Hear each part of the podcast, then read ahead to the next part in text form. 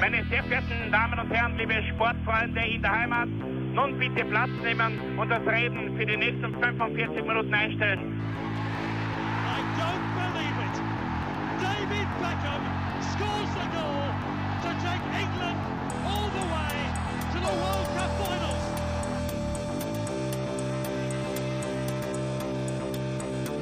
Oh, they've scored! I do not believe what I've just seen! Troy Deeney has scored a penalty! He scored! Oh, Troy Deeney has scored from a Leicester penalty that was saved by Almunia! Und warten noch ein bisschen, warten noch ein bisschen, dann können wir uns vielleicht ein Viertel genehmigen. Herzlich willkommen, liebe Zuhörer und Sportfreunde, zur neuen Folge des Trikotaustauschs, dem Podcast über Fußballtrikots und Fußballkultur. Mein Name ist Florian Bruckmüller und an meiner Seite darf ich wie immer Klaus Vogelauer begrüßen. Hallöchen und Hola und Eieiei.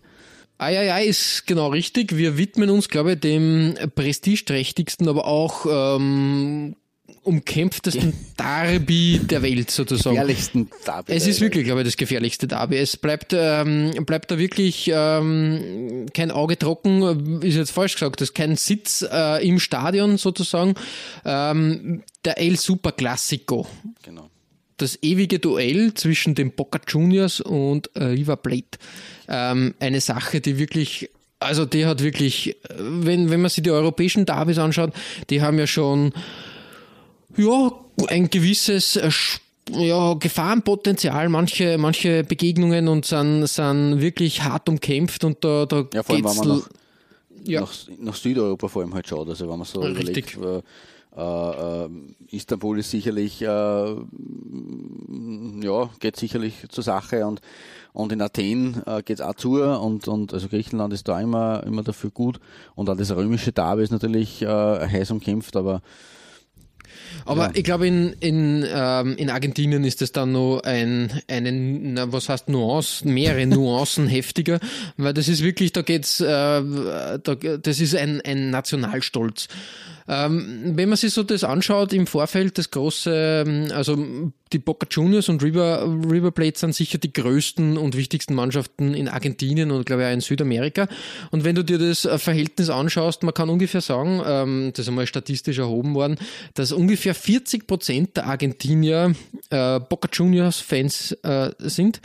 Ungefähr 35 Prozent sind River Plate Fans und der Rest sich halt da ist halt. Genau. Ja, ne? Und das ist halt schon eine starke Ansage. Und das ist natürlich, das, das, das zieht eine gewisse Kluft durch die Gesellschaft. Und ich glaube, diese Kluft sieht man auch, wenn man, wenn man sich die Vereine genauer anschaut, nämlich ähm, die äh, Boca Juniors als klassischer Arbeiterverein, äh, vor allem ein Verein, der äh, von ähm, Arbeitern, Emigranten und eben eher ärmeren Leuten gegründet wurde und vor allem im armen Viertel äh, von Buenos Aires, also in La Boca, ähm, seine Wurzeln und seinen Sitz hat. Und River Plate ist halt eher der Mittel- und Oberschichtenverein, der, ähm, glaube ich, sogar an der, also de, de, das Stadion von River Plate befindet sich, glaube ich, sogar ähm, auf, auf, der, auf der Grenze der Stadtteile Belgrano und Nunes. Ja, und sind glaub, das.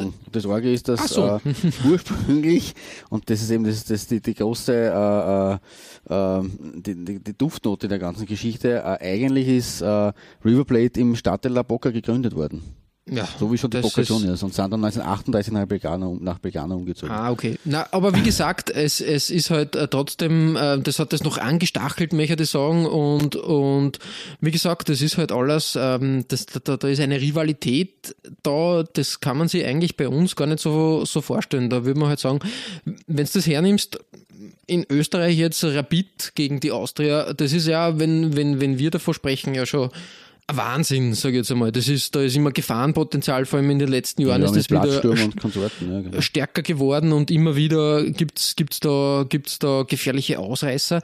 Aber oh ja, El Super Classico, ähm, da und das ist jetzt die Tragik dran und das Traurige, da haben viele Fans schon mit ihrem Leben bezahlen müssen. Und das ist ja äh, wirklich äh, wirklich auch traurig. Ah, Ein bisschen eine schwere Note in dieser, in dieser Vorgeschichte. Wir haben uns das aufgeteilt, wie immer bei unseren Derby-Folgen, dass ähm, wir uns die Vereine ähm, quasi aufteilen. Du hast dieses Mal River Plate ähm, äh, dir gekrallt, sage ich jetzt einmal. Und dementsprechend werden wir gleich mit deiner Nummer 5 und ich glaube auch mit ein bisschen Rundherumwissen anfangen. Genau, ich muss dazu sagen, äh, was, was, was weil du gesagt hast, 40 Prozent äh, Boca Juniors ähm, Fans äh, in Argentinien, äh, der Club selber, und das haben wir, glaube ich, in, in, in, in, glaube ich, in unserer Südamerika-Folge möglicherweise gehabt, äh, mhm. behauptet ja von sich, äh, dass sie quasi la mitad más uno sind. Also die Hälfte plus eins aller ja. argentinischen Fußballfans sind Boca Juniors Fans, behauptet der Club selber. das wollte ich Ja, man kann sich, was der, dazu glaube, glaube, nur die Statistiken, die du die selber fälschst, hast, genau richtig, und, und von daher passt das ja irgendwie. Aber es ist schon, ich glaube, es unterstreicht halt die, die, die, die Stärke und, und die Beliebtheit des Vereins in, in, im Land oder auch in Südamerika auf jeden Fall. Was man, was man beim, bei der, beim Überblick oder bei der Einleitung auch nicht vergessen darf, ähm, ist ja, dass dieses Derby ähm, vor gar nicht allzu langer Zeit auch in Europa für großes Aufsehen gesorgt hat. Ja, stimmt, und, ja, richtig. Weißt, was ich anspiele, es gab es das, das, das äh, Copa Libertadores Finale 2018 äh, wurde justament zwischen Boca Juniors und River Plate ausgespielt. Und das war natürlich eine, eine Kombination, äh, die äh, an, an, an, an wie soll man sagen, an Brisanz. Ja, Brisanz, ja, voll. Es war, es war, ein, war. Ein, ein Pulverfass einfach. Richtig. Das, war, das ja. gipfelte dann darin, dass das, äh, ähm, besser mit aus, wenn es jetzt falsch ist, aber äh, der Bus von River Plate, mhm. ein, ein, ein, Mannschaftsbus auf jeden Fall wurde dann, glaube ich, beschossen sogar. Ja, ja, richtig, richtig, ja. Ähm, und daraufhin ist das Rückspiel, das Hinspiel ist zwar zwar ausgegangen, äh, das Rückspiel wurde nach Madrid verlegt. Ja, was ein Wahnsinn an und für sich ist, ja. ja. Grundsätzlich zu sagen, man, man lagert das aus. Ähm, es ist sowieso, ja, es wird ja, es ist ein bisschen ein Trend geworden äh, und ich finde diesen Trend irgendwie sehr fragwürdig. Ähm, wenn du dir hernimmst, dass jetzt manche, manche, also die, die, die spanische Liga hat ja da, da hat es ja große Aufstände gegeben, dass das, ähm, dass einige Spiele in Amerika stattfinden sollen. Und, und äh, wenn du den American Sports hernimmst, ähm, da ist es ja schon gang und gäbe, dass gewisse Spiele in, in England oder ja, Asien in, oder sonst Ja, wo, genau, richtig äh, los. Also das schießt dann schon sehr übers Ziel hinaus. Absolut. Ich, ich bin kein großer Fan von diesen, von diesen Globalisierungs äh, Fantasien, sage ich jetzt einmal, mhm. weil, ja, wie gesagt, es, es hat ja doch auch seinen Flair, wenn die Mannschaft, also für mich als, als Fan ist es was Besonderes, wenn ich in das Stadion dann von, von, von meiner Mannschaft hinreisen kann, quasi im Urlaub oder das extra mache und dort halt vor versammelter Fanschaft mir das anschauen kann, als wenn das jetzt in irgendeinem, keine Ahnung, Hausnummer jetzt in Miami in irgendeiner Arena ist und da, ja, weiß nicht. Das, na, na, da bin ich wirklich, ich, ich finde das nicht, ich finde das irgendwie bedenklich, was da. Ja, ich finde den Trend nicht gut. Das genau. An, ja. Aber ich habe jetzt mal kurz nachgeschaut. Ähm, die River Plate-Fans haben den Mannschaftsbus von Boca angegriffen. Ja, ja, ja. ja. Der Spieler von der Boca Juniors äh, sind verletzt worden dabei. Also nicht, dass man da jetzt das Falsche sagen, sondern es war, ich habe es umgekehrt, glaube ich, gesagt gehabt. Äh, also die River Plate-Fans haben Boca eben angegriffen bei dieser großen Geschichte da im, im, im Finale 2008. Mhm. Ähm, der ist im Übrigen, und damit findet schon endgültig die Überleitung äh, zu meinem Nummer 5 Trikot, dieses Finale hat, äh, hat äh, River Plate gewonnen, im Endeffekt, im ja, Estadio ja, ja. Santiago Bernabeo von Real Madrid, äh, mit einem 3 zu 1 noch Verlängerung, weil die Auswärtsregel außer Kraft gesetzt wurde fürs Rückspiel. Ähm, weil da hätte äh, das 1 zu 1 nach regulärer Spielzeit bereits gereicht, weil das Hinspiel im 2 2 ausgegangen ist, und, also im Stadion von Boca Juniors. Ähm, ja, und damit kommen wir eben schon ähm, quasi zu einem zum, zum historischen, wirklich zu einem historischen Trikot. Ähm, und zu meiner Nummer 5. Ähm, mhm. Weil äh, ich schaue zurück in das Jahr 1920. Ja, das und ist sehr lang zurück, das ist ja. Sehr lange und das ist äh, ähm, ja, ich glaube, ich, ich, weiß nicht, ob wir jemals schon so ein altes Trikot gehabt haben. Es ist zugegeben, es nicht das Original-Trikot, es ist ein, ein Replika-Shirt. Okay, okay, okay. Aber es hat so ausgesehen. Ähm, und ist eben das Trikot, in dem äh, River Plate seinen ersten Meistertitel gefeiert hat. Ja, okay. Ähm, war damals Amateurmeistertitel, Amateurmeisterschaft, den ersten echten Meistertitel haben sie 1932 geholt. Ähm, aber es war eben der erste Erstligatitel sozusagen für River Plate, die äh, in Summe bisher 36 äh, nationale Meistertitel geholt haben. Ähm, Allerdings, äh, und, und damit, international, äh, damit national auch erfolgreicher sind als die Boca Juniors um einiges. Mhm. Allerdings international, also was halt eben, äh, oder kontinental, sind ja. die Boca Juniors bei weitem erfolgreicher. Muss man auch sagen. Also da gibt es diese, dieses Missverhältnis. Ähm, ja, und wie, wie ich schon gesagt habe, äh, gegründet äh, ist äh, River Plate eben im Stadtteil La Boca geworden und 1938 erst nach Belgrano umgezogen. Das heißt, diesen ersten Meistertitel haben sie auch wirklich noch in La Boca gefeiert. Ähm, und äh, das, nachdem sie schon elf Jahre in der ersten Liga waren. 1909 sind sie äh, erstmals äh, aufgestiegen.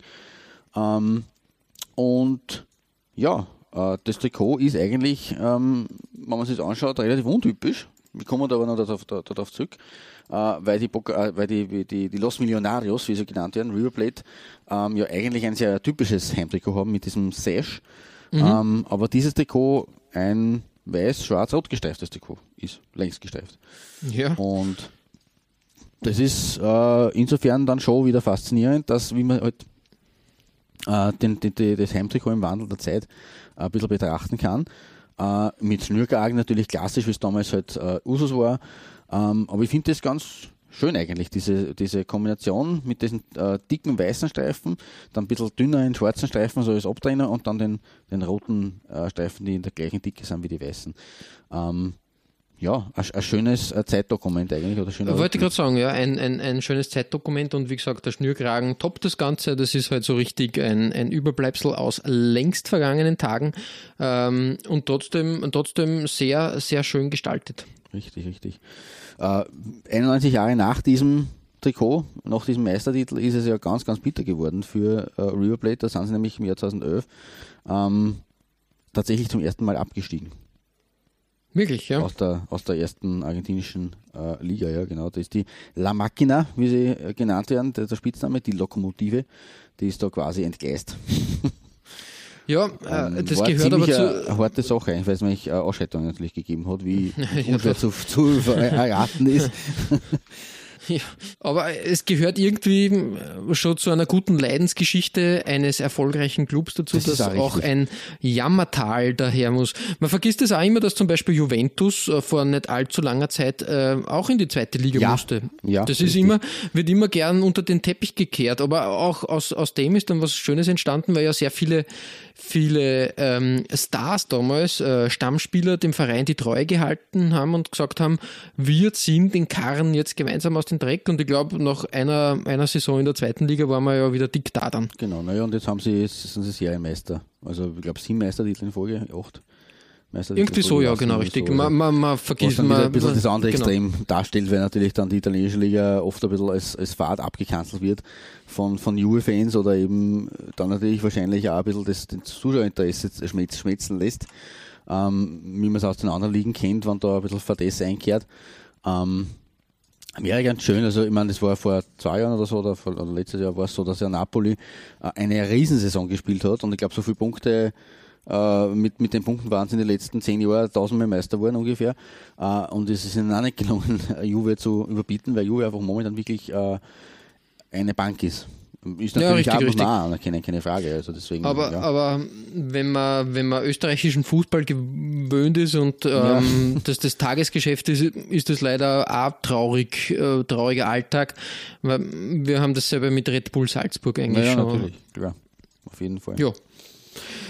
Ja, jetzt ja. haben wir abgeglitten nach Italien, aber wie gesagt, äh, River Plate, ähm, dieses Trikot aus dem Jahr 1920, meine Nummer 5. Und ich muss noch dazu sagen, weil wir das angerissen haben mit den Ausschreitungen beim Abstieg, äh, es sind damals 89 Menschen verletzt worden und 50 Personen verhaftet. Ja, ziemlich heftig. Also, ja.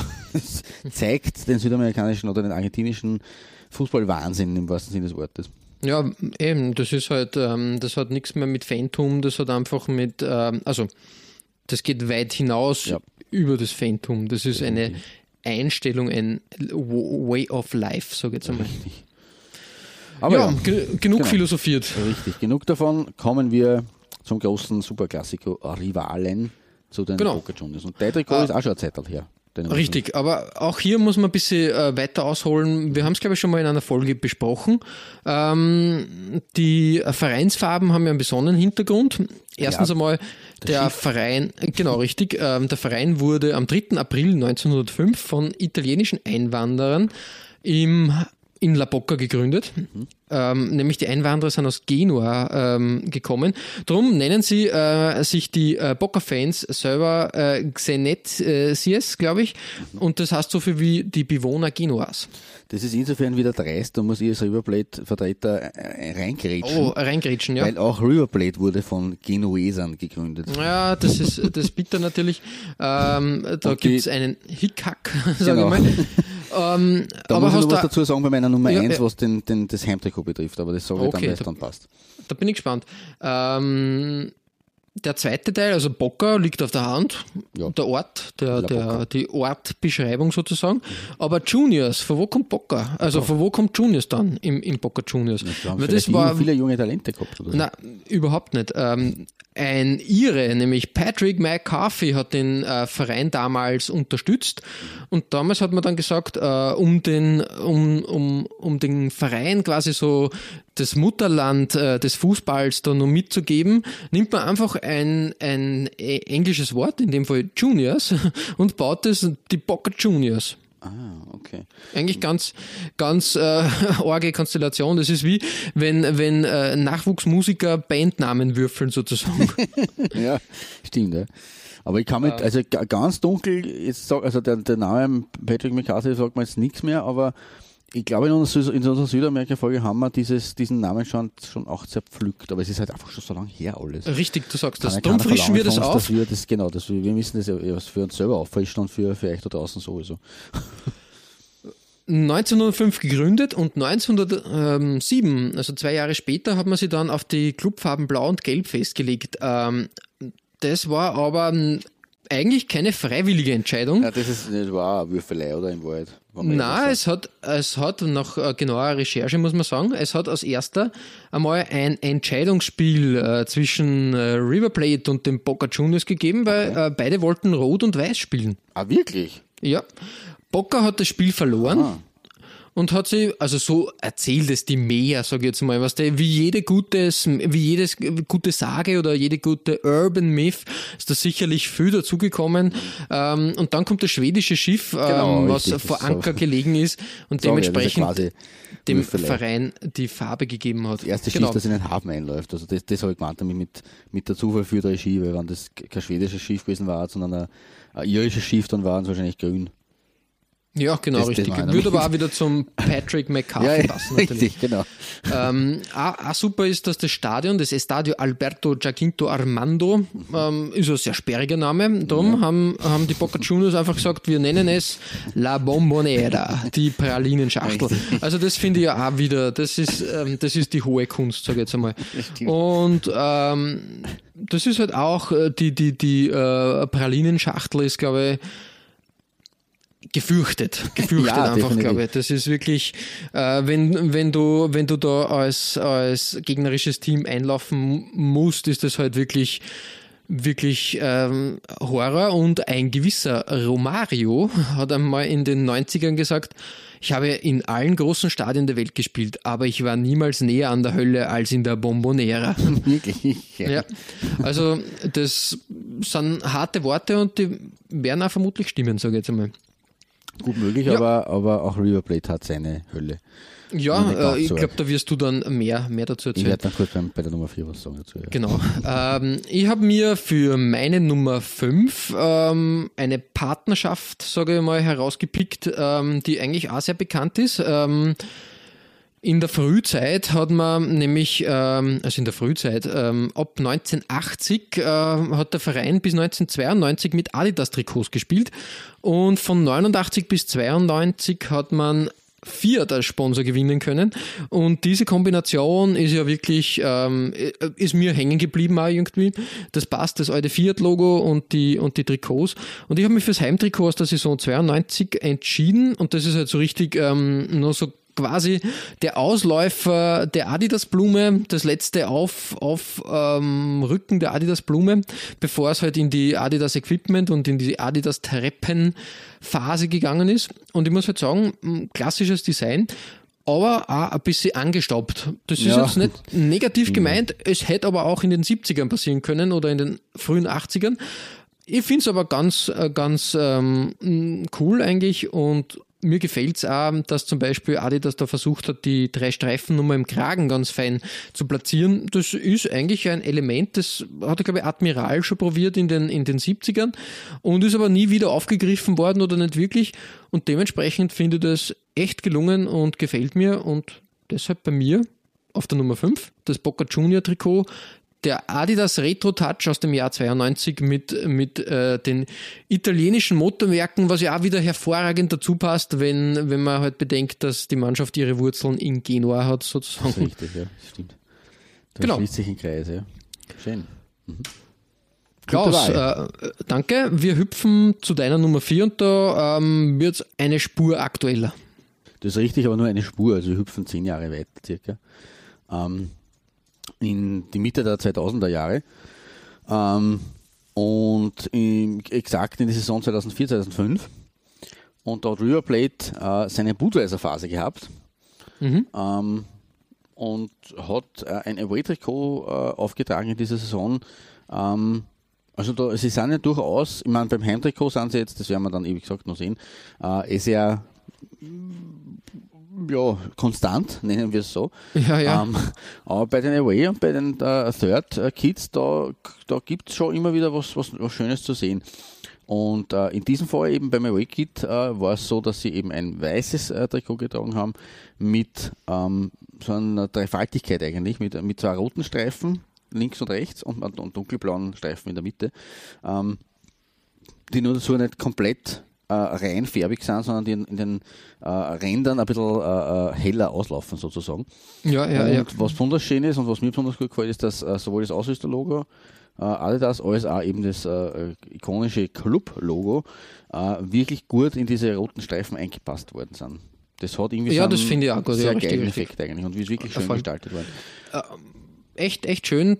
Kennt man gar nicht irgendwie. In Europa ja. ist dieses Design nicht verwendet worden und ich Genau. nenne es einmal den Farbrolleneffekt. Ja, ähm, es hat wirklich sowas, als al- alter Heimwerker kennt man das, wenn man mit einer, einer Farbrolle da das erste Mal über die Wand streicht und genauso schaut das für mich aus. Ist aber wirklich ein, ein gelungenes Design. Absolut, ja. Also das war, muss ich sagen, da kann ich nicht, konnte ich nicht vorbei. Der Budweiser Schriftzug auch noch recht schön eigentlich eingepasst.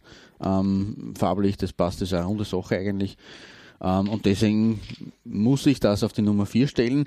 Ähm, und kommen jetzt noch kurz, weil ich es angekündigt habe, zum Stadion äh, von River Plate. In jedem Trikot gibt es auch noch eine kleine, kleine, äh, äh, einen kleinen Fact über den Verein. Äh, weil du gesagt hast, eben La Bombonera ist halt auch sehr, sehr bekannt und wie gesagt, ein absolut äh, legendärer Stadionname.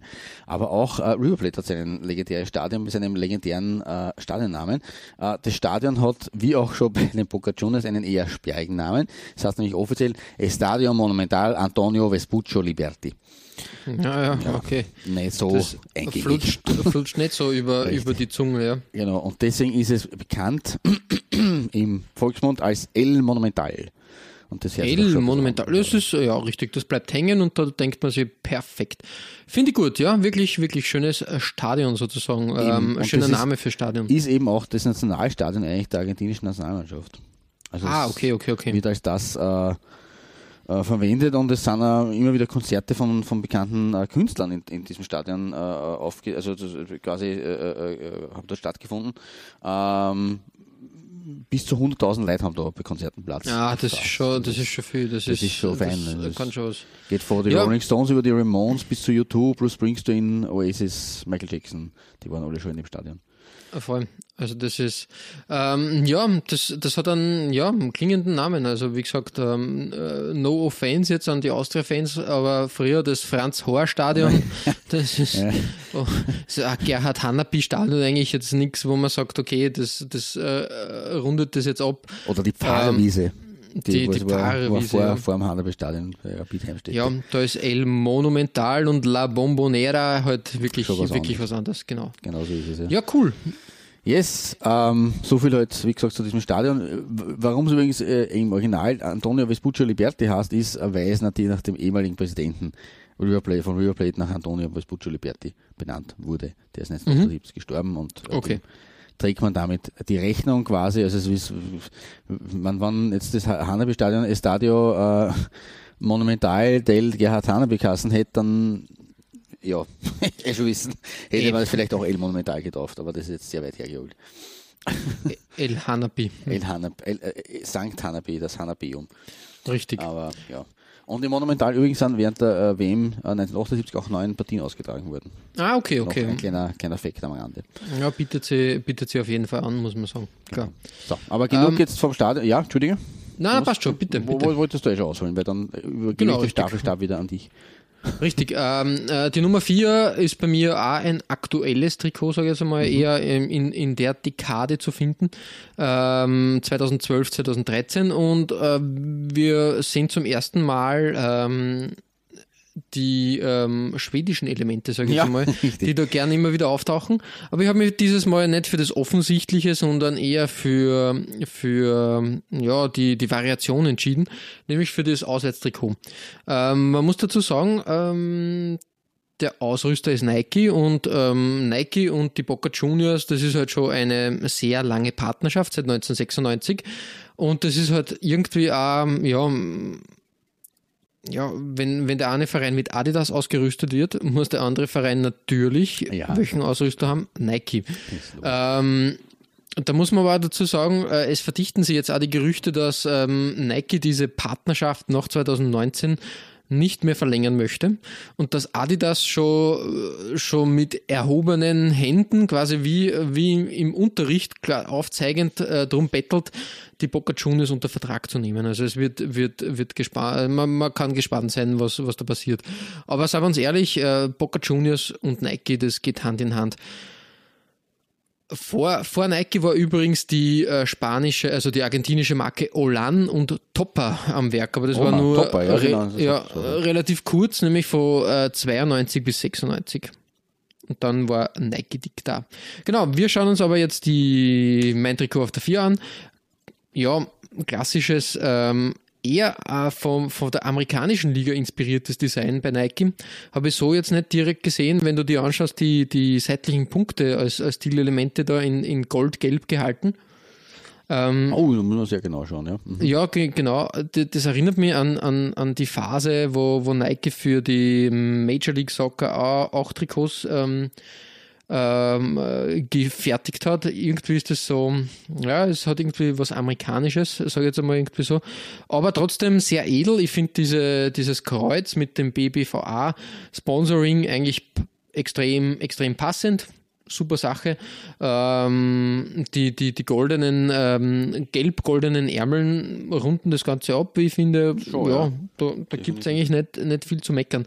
Ähm, vor allem, äh, man muss ja sagen, ich glaube, River Plate und die Boca Juniors haben, haben den großen Vorteil, dass sie eigentlich auf ihren Trikots mit wenig äh, Sponsoren auskommen müssen oder können, weil halt eh die Geldgeber da sind. ja das ist- Da müssen, glaube ich, die, die kleineren angenehm. argentinischen Mannschaften da wirklich so quasi nach österreichischen Bundesliga-Vorbild äh, sie die Trikots vollpflastern und da hat das Trikot genug Luft zum Atmen, sage ich jetzt einmal. Und dass, äh, dass da nicht irgendwas zugepflastert ist. Ja, das ist schon angenehm. Also wenn man jetzt an, an Frankreich oder eben vor allem Österreich oder, oder andere Länder denkt, dann ist das schon sehr wohltuend, dass das so gelöst ist. Das ist wieder der Vorteil Komplett. von großen Vereinen. ja.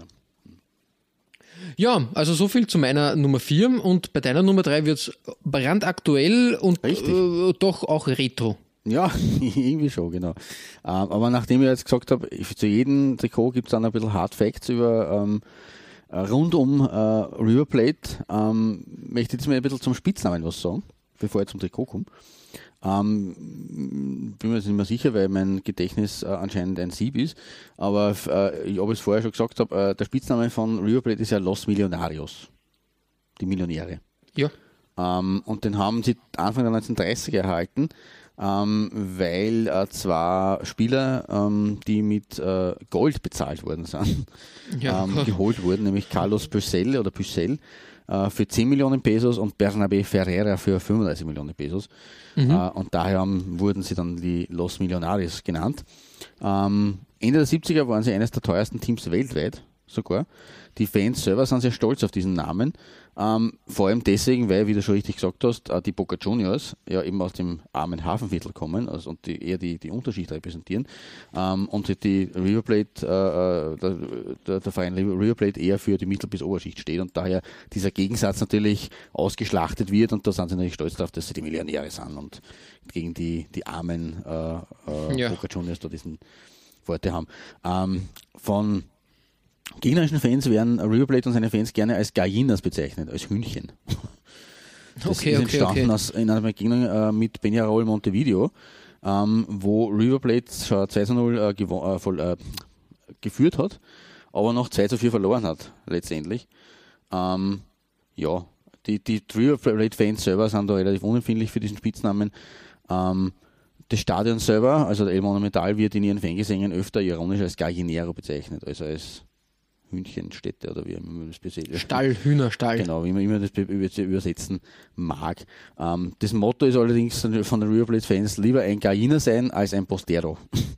Weil okay, so heißen okay. nämlich die Anhänger von den Boca Juniors. Und die Posteros waren die städtischen Bediensteten, äh, die früher in La Boca die Straßen vom Pferdekot gereinigt haben. Ja, also ja so das ist mir auch untergekommen, genau. Genau, richtig. so werden dann die Boca Juniors Fans äh, beschimpft sozusagen. Eieiei. Eieiei, richtig. Äh, so viel dazu. Ähm, und jetzt schauen wir uns mal an, was auf meiner 3 bei den äh, Gallinas steht. Äh, nämlich ein Trikot, das Trikot, äh, das dritte Trikot der Saison 18-19, also aus der aktuellen Saison. Ähm, und das ist ja, also da sieht man eben wieder, was ich vorher gesagt habe, äh, dass bei den äh, Away und, und Third Kids äh, durchaus probiert und durchaus äh, gestalterisch kreativ äh, tätig, äh, dass sie tätig sind in der, in der Richtung. Mhm. Ähm, ich weiß nicht, wo, mir fehlen ein bisschen die Worte zu dem Trikot, ehrlich gesagt, ähm, weil es so ein, so ein arges Weinrot-Schwarz-Muster ist. Ähm, du hast gesagt Retro, ähm, mir erinnert das jetzt eigentlich äh, nicht so an, an frühere Zeiten, aber vielleicht. Na doch, äh, ich finde, dass das die Weiterentwicklung vom Holland-Trikot von 88 ist oder von dem Westdeutschland-Trikot okay. von, von der Phase ist. Es ist nicht eins zu eins ja. kopiert, sondern einfach ähm, quasi etwas moderner interpretiert, mhm. wie ich mhm. finde. Mhm. Ja, stimmt, genau. Also es, da, das ist richtig, die, die, die Verbindung habe ich jetzt so direkt nicht gesehen, aber das stimmt schon, du hast recht. Wenn man das jetzt ein bisschen äh, auffrischt, aufpept und, und moderner sieht, dann ist es eigentlich ein sehr ähnliches äh, Design, ja. Aber sehr geil, also vor allem mit dieser Farbkombination, ähm, rotlich, rötlich, weinrot mit schwarz, ähm, schaut das sehr edel aus. Also das ist, passt natürlich auch ja, zu ja, den Millionarios, zu den edlen, zu den noblen äh, Mitteloberschichtlern von. Na, wirklich ein gelungenes äh, drittes Trikot, äh, muss man sagen. Ja, wie gesagt, äh, für das, ähm, für das sind die Third Kids da, dass die ein bisschen, äh, bisschen was äh, Spezielles sind. Genau, definitiv. Und deswegen äh, ist es unbedingt auf meinen Stockerl zu setzen. Ja. Perfekt, so perfekt. Gut. So Gute gut. Sache, wie ich finde. Ähm, echt, echt gelungen und ähm, ja, da sieht man, ich, ich, bin mit der, mit der Arbeit vor Adidas in den letzten Jahren eigentlich sehr zufrieden. Mhm. Muss, man, ja. muss man da da festhalten. Da genau. genau.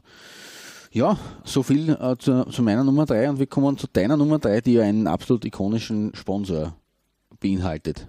genau, richtig. Ähm, wir, wir haben Fiat schon gehabt. Ähm, äh, Parmalat war ja lange Zeit mhm. äh, Trikot-Sponsor von den Boca Juniors, mhm. aber auch Quilmes, das äh, argentinische Bier, glaube ich, oder das, ist das ein spanisches oder argentinisches Bier? Bier glaube, ist es auf jeden Fall. Mhm. Ja, und gut, ist, ist ja quasi fast schon das Nationalgetränk. Und mhm. das passt natürlich wie die Faust aufs Auge, wenn man sagt, wir, wir stellen die größte Fanbase, äh, da braucht man auch das beste Bier sozusagen und das hat sich auf dem Shirt verewigt. Ich habe mir da äh, für die Saison 98, 99, also aus der Frühphase der Nike-Zusammenarbeit, ähm, was herausgepickt, weil man muss ehrlich sagen, ähm, die ersten Trikots, äh, die Nike ähm, für, für die Boca Juniors äh, gebaut hat, sage ich jetzt einmal, waren eigentlich ziemliche 1 zu 1 Kopien von den Designs, die Olan und Topper abgeliefert haben. Da war jetzt wenig, wenig dabei. Ähm, man muss auch hinzufügen, ähm, in der Phase, also ich glaube, eine Saison hat, glaube ich, der bekannteste Boca Junior Spieler nur mit Nike gespielt, ein gewisser Diego Maradona. Der wird ja, der, der, das ist ja immer noch seine große Liebe, wie er immer sagt, sein Herzensverein, seine, sein Ein und Alles und aber eigentlich hat er gar nicht so lange gespielt. Ähm, ich glaube 81, 82 und von äh, 95 bis 97 war es, glaube ich.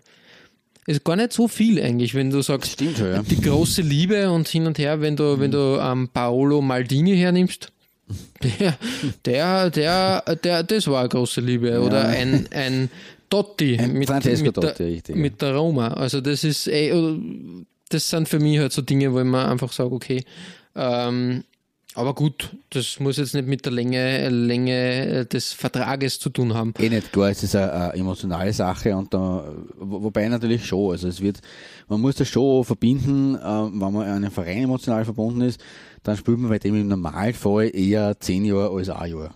Ne? Also so ist salopp Ja. mal dahin gesagt. Äh, natürlich gibt es auch äh, äh, Spieler, die halt nur zwei Jahre beim Verein spielen ähm, oder in Summe in ihrer Karriere halt nicht lange bei einem Verein und trotzdem eine emotionale Bindung an diesen Verein haben und sagen, das war mir der liebste Verein. Das heißt, unbenommen, dass das wer sagen kann, keine Frage. Aber wie gesagt, also aufgelegter ist es natürlich, wenn du einen Verein liebst oder einen Verein äh, äh, äh, emotional nachhängst und, und dem verbunden bist, dann bleibst du auch länger. Ja, auf jeden Fall. Wie gesagt, ähm, ich glaube, ich, ich, möchte den guten Diego nicht in Frage stellen. Ich glaube schon, dass ihm der Verein wichtig ist. Ähm, genau. Ich habe mir aber äh, für das Cup-Shirt quasi nach der Ära Maradona entschieden, nach der Karriere Maradona. Und da muss ich sagen, ähm, das halt erstens einmal so ein richtiges Spät-90er-Jahre-Design. Das ist, hat, hat was, diese, diese Querstreifen-Optik. Und es hat ein bisschen auch was für ein Polo-Shirt, also quasi so ein, so ein, äh, aber es ist halt wirklich, eigentlich, oder? ja, So. irgendwie, irgendwie, es kommt ein bisschen so wie, wie, ja, ähm, die High Class sozusagen. Also, äh, ich möchte nicht sagen wie, wie äh, Snobs oder irgendwas Besseres. Also, das, Das Design würde auch nicht ist, passen zu dem Boca Juniors Arbeiterclub. Muss man wieder ja, richtig, sagen, richtig, ne? du sagst das. Aber, Aber wie deswegen ist es gesagt, paradox irgendwie. ich, ich finde es trotzdem irgendwie, es hat, es hat Klasse, es passt, das äh, Quilmes-Logo quer gezogen, echt super, wirklich, wirklich eine schöne Sache. Und dementsprechend halt bei mir auf der Nummer 3. Gute Wahl. Also vor allem, weil ein Cup-Shirt, das ist immer wieder von dir so ein bisschen ein kleines Feature nebenbei, die, das, die Cup-Shirts. Ähm, das das ist, ist auch was, was man jetzt nicht so am Tableau hat. Deswegen ist das eine, eine sehr gute, ähm, gut herausgesucht eigentlich für diese Folge. Ja, Also, ich, ich finde, diese Cup-Shirts haben halt so quasi, ähm, haben eine interessante Mischung, weil mm, sie, sie lehnen sie nicht zu weit aus dem Fenster, dass du sagst, okay, das hat jetzt mit, mit dem eigentlichen Design gar nichts zu tun. Stimmt. Und Aber es ist trotzdem was anderes einfach. Ja, genau. Es ist irgendwie so, so eine gute Mischung. Also ähm, ein, ein modernerer Ansatz, ähm, der, der da verfolgt wird. Mhm. Von daher sind die Cup-Shirts immer, immer, immer sehenswert, finde ich. Ja, definitiv. Also da, da findest du immer wieder ein paar schöne Schätze in, aus den, aus den Cup. Be- Bewerben. Äh, ich, Genau. muss noch, ich muss dazu sagen, mir erinnert das Trikot ein bisschen an ein Schottland äh, äh, Auswärtstrikot, auch aus den 90ern. Ich Ja, das kann sein, ja. glaube, also Anfang der 90er, aber das war nicht von Nike, sondern es war mm, ziemlich sicher von Adidas damals. Ähm, Mhm, Eher Umbro, aber, sogar. oder Umbro sogar, ja stimmt, Blödsinn, Adidas ist ja völliger Schwachsinn. Äh, aber das war in weiß, glaube ich, mit gelben Streifen und ein bisschen blau, dunkelblau. Es ähnelt, also wie gesagt, das erinnert mich ein bisschen dran, deswegen, das wollte ich nur einstreuen und bin jetzt auch schon wieder ruhig.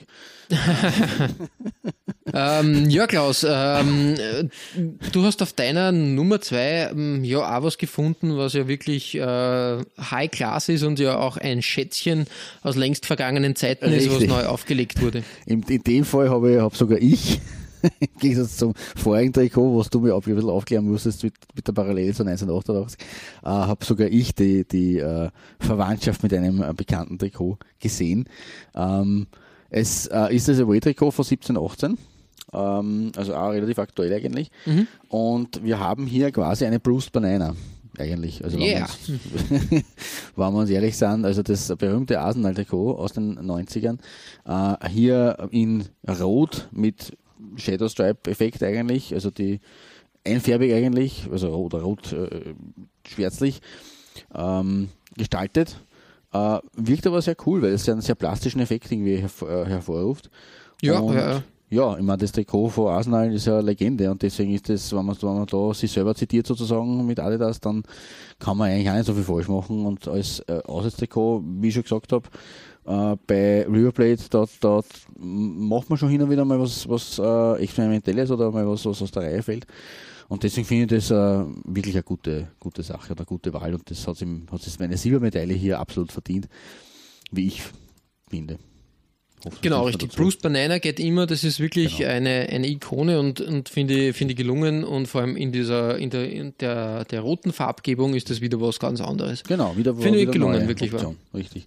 Und weil ich gesagt habe, es gibt immer bei jedem Trikot einen kleinen Fact vom Club, ähm, muss ich noch kurz eingehen, äh, jetzt auf der Nummer zwei. Äh, zu den äh, Nationalspielern von River Plate, weil die haben natürlich, so wie die Boca Juniors natürlich, äh, einige Nationalspieler für Argentinien hervorgebracht. Ähm, den Rekord hat äh, der Daniel Passarella, auch ein bekannter Name. Äh, der hat in seiner Zeit bei River Plate, die war von 76 bis 82, 52 äh, Einsätze für das Nationalteam absolviert hat unter anderem in dieser Zeit den WM-Titel geholt, ähm, im Finale gegen Holland mit dem 3 zu 1 in Argentinien, in wo El Monumental. Da haben die El Monumental. Richtig, ja? Im, im River Plate Stadion haben sie ihren ersten WM-Titel äh, unter Dach und Fach gebracht. Ähm, und er hat eben als äh, Kapitän sogar der Nationalmannschaft damals den äh, WM-Pokal in Empfang genommen. Und deswegen war er der erste Argentinier, der einen Weltpokal, Weltmeisterpokal in der Hand gehalten hat. Ja, äh, perfekt. Ein, ein Rekord. Ähm, der ziemlich schwierig zu toppen ist, haben, äh, haben, hat River Plate auch mit seinen Nationalspielern aufgestellt, nämlich während der Qualifikation zur WM 1958. Ähm, da haben sie bei einem 14-0 gegen Bolivien sind neun Spieler von River Plate in der argentinischen Nationalmannschaft gestanden. Wirklich? Richtig. Ja, das ist heftig eigentlich. Neun. Das ist, ist schön. Nicht, nicht ohne, ja. Das ist, darf man nicht unterschätzen. Genau. Ja, Und cool. Das ist schon. Ähm, um nur so ein Fakt am Rande, und der ist auch ziemlich beeindruckend, abgesehen von der WM 2006 in Deutschland, mhm. hat immer mindestens ein River Plate-Spieler zum argentinischen Nationalteam gehört bei einer Fußball-WM. 2006 ja. nicht. Das war die einzige Ausnahme. Also auch da sind sie immer stark vertreten äh, und natürlich stolz auf ihre Nationalspieler. Das können Deswegen. sie durchaus sein, ja. Richtig. Muss man, muss man festhalten. Die meisten Einsätze übrigens für River Plate in der Clubgeschichte hat ein gewisser Rinaldo Merlo äh, bestritten mit 526 Einsätzen. Ähm, die meisten Tore hat ein gewisser Angela Bruna geschossen, der war von 1931 bis 1951 aktiv, also ist schon eine Weile, ein Weilchen her. Ähm, bekannte Namen da in diesen äh, Top-Listen von River Plate hm, finden wir jetzt nicht allzu viel, weil das alles schon sehr lange her ist eigentlich. Ähm, vielleicht nur am ersten Enzo Francescoli, das war aber der einzige Uruguayer, der sich in dieser Liste findet, sonst waren es sonst nur Argentinier eigentlich.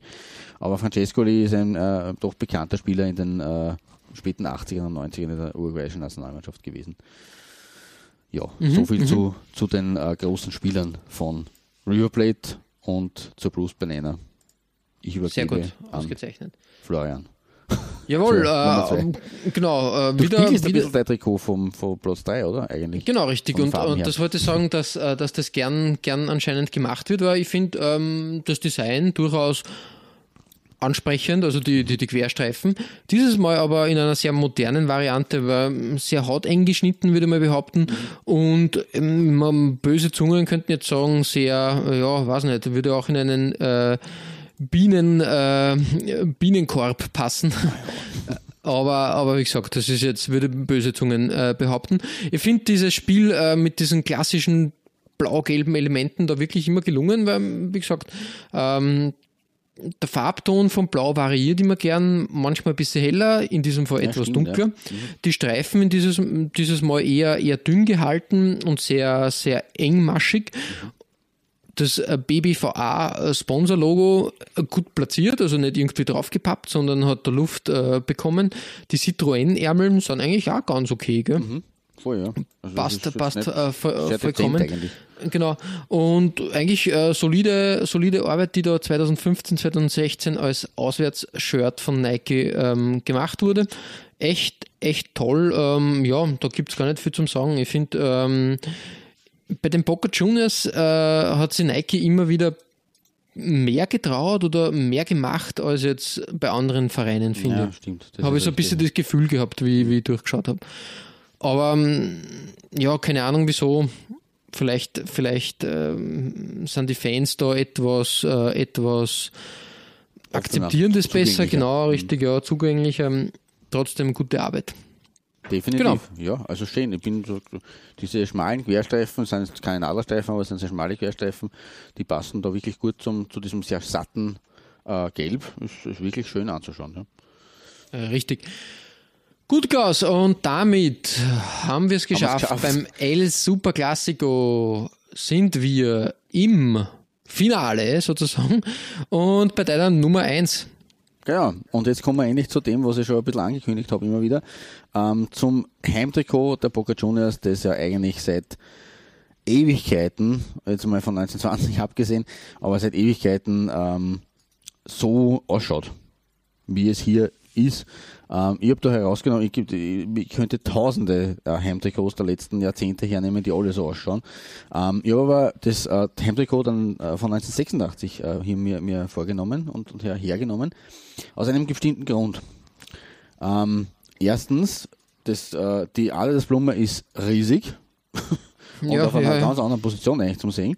Ähm, zweitens, äh, das äh, Rear Plate Logo ist nicht das aktuelle, sondern es ist das äh, alte, also ganz ein, ein lustiges Logo eigentlich mit so einer, ich weiß nicht, was das darstellen soll, ähm, so einer, Com so einer Comic-Tier. Äh, der Sponsor, wann es der Sponsor war, da bin ich mir jetzt nicht hundertprozentig sicher, aber ich glaube, es ist schon so, weil es gibt keine andere Erklärung. Fate O oder Fate O ist total klar eigentlich im Vergleich, also neben der Banderole und unterm äh, äh, Vereinslogo. Aber der wichtigste Grund, warum ich das Trikot aus so- aus der Saison 1986 gewählt habe, ist, ähm, weil das ähm, und da, also das, ich meine, sie haben viele Titel geholt in ihren äh, langen, langen Jahren, die es sie gibt. Die haben unter anderem haben sie den, die Copa Pepsi geholt 1997. Copa die Pepsi, Copa, das Copa, so geil. Ja, die Copa Ciudad del Mar del Plata, äh, die Copa de Oro, die, die Ligia Prelibertadores, die Copa Feria del Cali äh, und, und, und, also irgendwelche, äh, ja, von kleinsten bis größten Turnieren. Aber das Jahr 1986 war äh, das erfolgreichste Jahr des Clubs, weil da haben sie den Meistertitel geholt, die Copa Libertadores und den Weltpokal. Hm, na, nicht schlecht. Und das ist schon aller Ehren wert. Und das haben sie eben in diesem Heimtrikot geschafft. Äh, in, Im klassischen Stil gehalten. Weiß mit roten, roter Banderole, roten Sash, äh, roten Blitz, wie man das bezeichnen mag. Ähm, äh, was halt spannend ist, in diesem Fall äh, gibt es äh, rote Bünde, die halt quasi einmal vom, von der Hauptpartie abtrennen. Das ist nicht immer der Fall gewesen. Das verleiht diesem Heimtrikot sogar was fast ein bisschen Revolutionäres. Ähm, weil ansonsten ist das ja eigentlich ähm, aber weiß mit dem Rot, also sehr ähnlich der peruanischen Nationalmannschaft im Übrigen.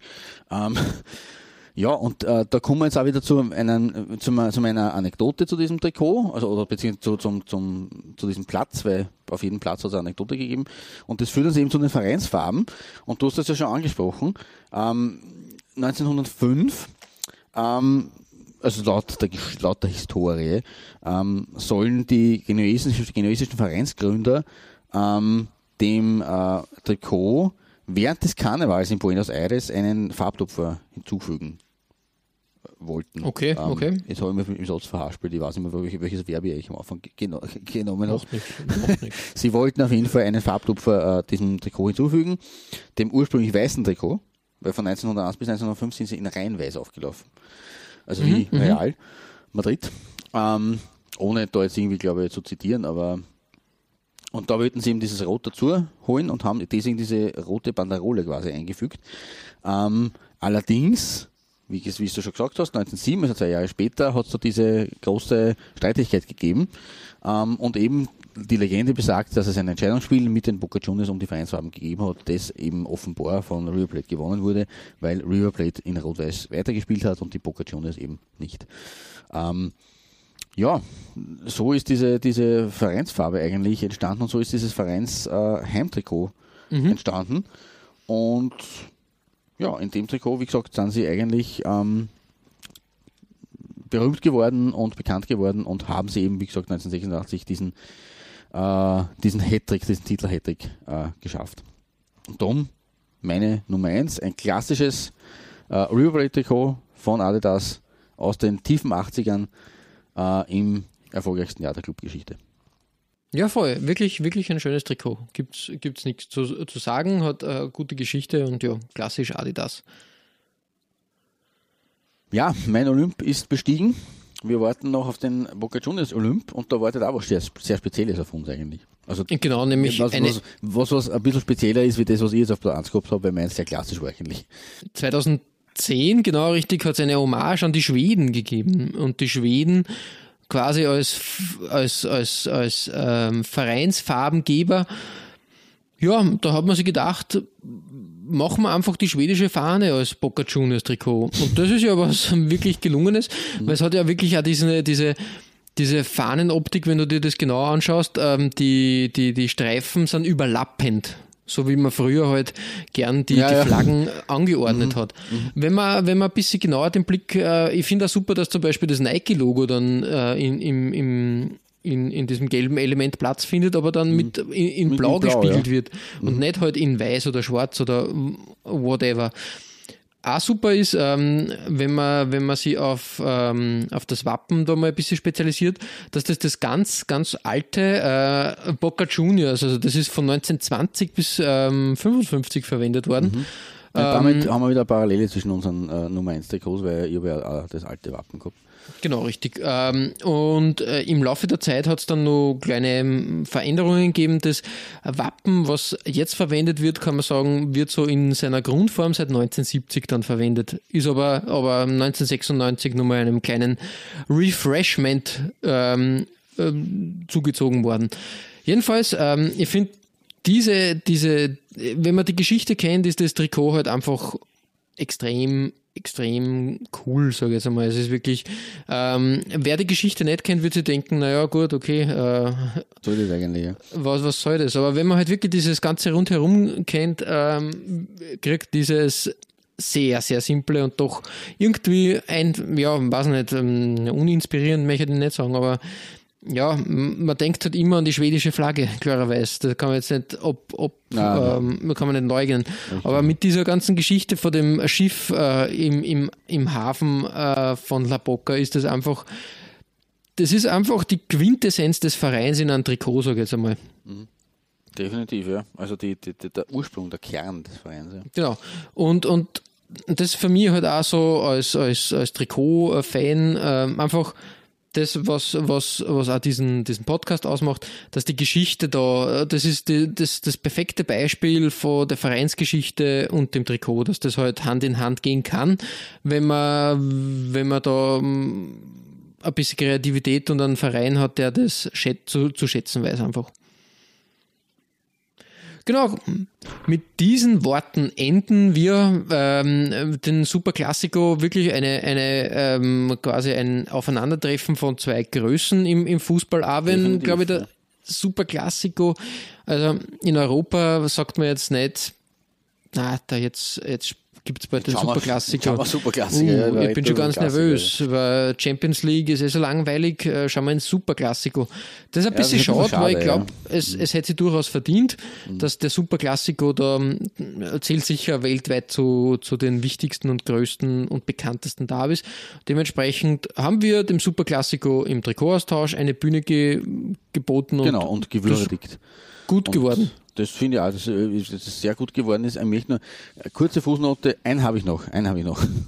ähm, weil wir auf, meiner zwei, äh, auf meinem Platz 2 geredet haben über die Nationalspieler und über die großen Spieler äh, von, von äh, River Plate. Ähm, was da immer ein bisschen unter den Rost fällt, äh, ist, dass ein gewisser äh, Lionel Messi mit zwölf äh, bei River Plate äh, vorgespielt hat und äh, der Verein aber damals nur Spieler ab 13 Jahren aufgenommen hat. Und daher, obwohl äh, der, der, der, der, der, der, der, der Coach, der Jugendtrainer, äh, Eduardo Abrahamian, unbedingt den Messi haben wollte, der, der Clubführer gesagt hat, das ist ein Juwel, der wird, der wird ein Ja. Wahnsinn, der Typ, ähm, haben die gesagt, na, der ist zwölf, den nehmen wir nicht. Und damit ist er nach Rosario zurückgekehrt.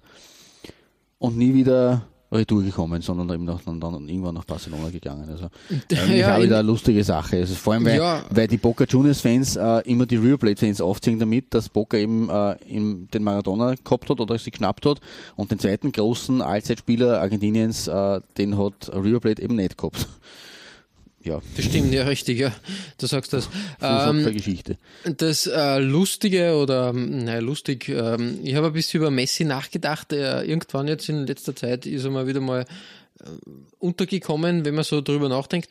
Und ich kann mich nur erinnern, dass es, es muss um, um 2000, 2001 gewesen sein, dass da irgendwie, keine Ahnung, in irgendeinem Sportmagazin irgendwie einen Bericht gegeben hat, dass Barcelona komplett durchdreht, weil sie an, an jungen Argentinier nach Spanien holen und dort ausbilden wollen und ihm zusätzlich ähm, zusätzlich Operationen zahlen, weil ich glaube, irgendwas, äh, ich glaube, der, der, vom Wachstum her hat es da Probleme gegeben. Das, das war, glaube ich, bei Messi das Problem, dass, äh, dass Ja. wenn er diese Operationen nicht äh, da bekommen hätte, dass, dass der Knochenbau in, in, in seiner Wade irgendwie, das ist jetzt gefährliches Halbwissen, also, aber mh, ich kann mich an, an das, habe mich dann erinnert, stimmt, da war irgendwie so ein Bericht in irgendeiner Sportzeitung oder im Sportteil von, von einer österreichischen Tageszeitung, wo irrsinnig drüber gewettert wurde, wo führt das hin und hin und her. Und Tatsache, es war Lionel Messi dann. Also es hat für Barcelona zu sehr viel geführt, sage ich jetzt einmal. Wahnsinn, ja. ja. Aber ja.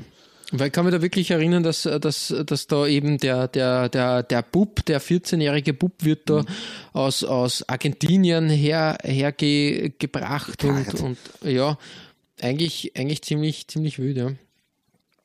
Genau, da habe ich er hat ein, ein Somatorpinmangel gehabt, eine Wachstumsstörung. Und, und die haben es irgendwie, hat, äh, hat der FC Barcelona quasi behandelt und ja.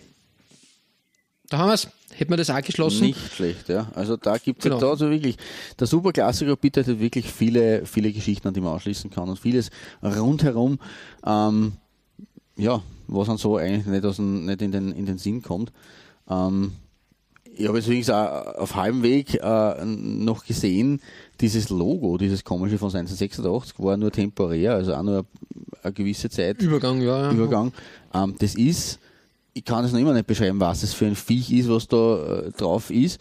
Äh, auf jeden Fall hat das, das, das, das, dieses Tier, und das sieht man da auf dem Trikot gar nicht so gut, aber das Tier hat ein äh, Riverplate-Trikot an, wo dann eben dann das Logo drin ist und wächst aus dem El Monumental hervor. Also das ist, Ja, da, das ist drin eingebettet ins Monumental. Das ist dieses, dieses runde Ding da unten. Das ist das Stadion. Also ganz. Die- wild eigentlich. Riverblade-Katze. Ja, genau, anscheinend.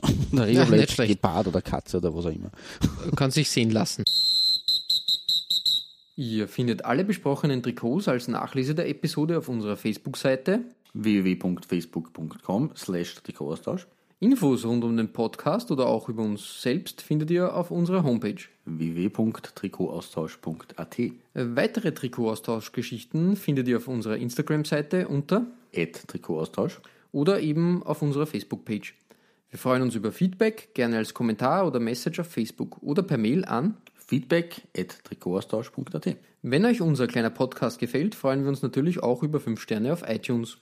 Ja, Klaus, äh, beim nächsten Mal gibt's ein Thema, was jetzt vielleicht ein bisschen sperrig klingt, aber irgendwie auch einen Trend ähm, widerspiegelt, der in den letzten Jahren ähm, groß geworden ist oder gerade groß wird, nämlich ähm, Inhouse-Kids. Ähm, da warst du ein bisschen stutzig, wie ich das Thema vorgeschlagen habe und hast gedacht, was, was möchte er von mir?